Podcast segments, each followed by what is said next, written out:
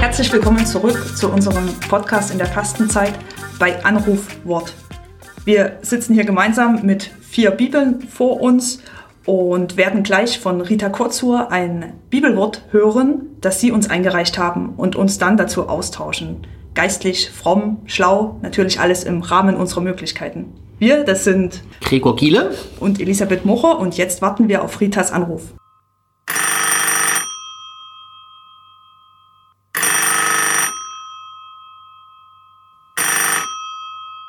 Guten Morgen, da bin ich. Die heutige Bibelstelle ist ein Teil, eine Zusammenfassung von Johannes 14, 21. Die Hörerin schreibt, wer mich liebt, dem werde ich mich offenbaren.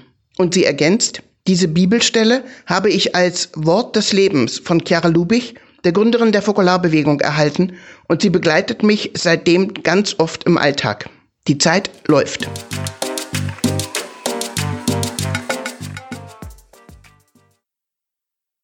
So, Elisabeth, jetzt haben wir ein Problem. Du kennst ja bestimmt das Bild von den zwei Blinden, die über die Farbe reden wollen.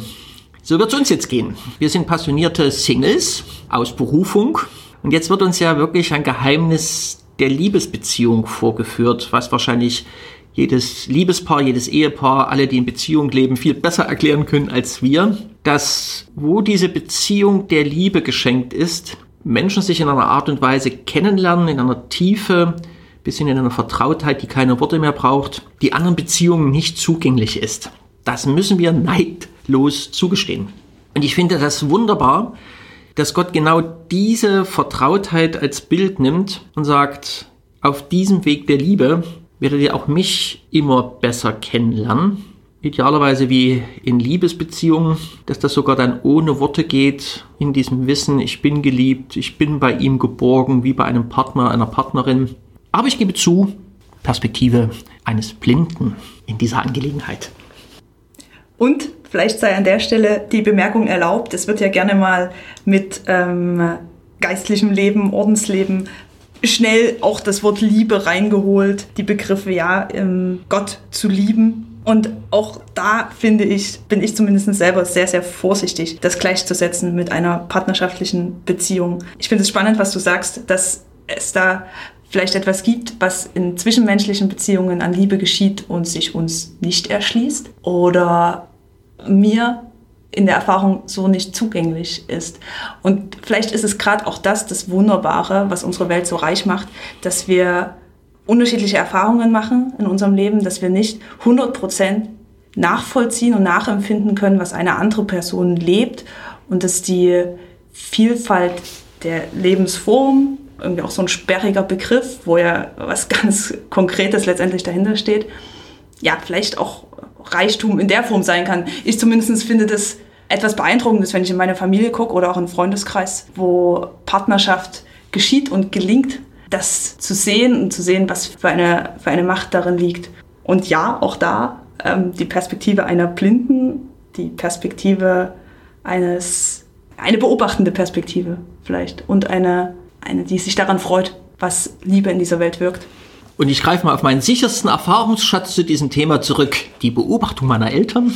Ich fand in der Liebesbeziehung meiner Eltern faszinierend diese ganz kleinen Riten, die es gab. Den guten Morgenkuss, das gemeinsame abendliche Gebet ähm, vor dem zu, schlafen, äh, zu Bett gehen, äh, der Austausch über den Tag, diese kleinen Zeichen. Ich frage mich immer, ob ich diese kleinen Liebeszeichen eigentlich auch in meinem Verhältnis zu Gott habe. Klar, ich strukturiere den Tag, wie auch die Ordensleute, mit Stundengebet etc.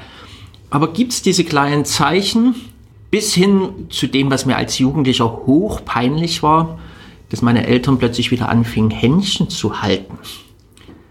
Heute finde ich das sensationell. Können Sie sich, kann ich mir vorstellen, mit Gott Händchen zu halten? Mir gefällt der Gedanke. Mal sehen, was mir dazu praktisch einfällt.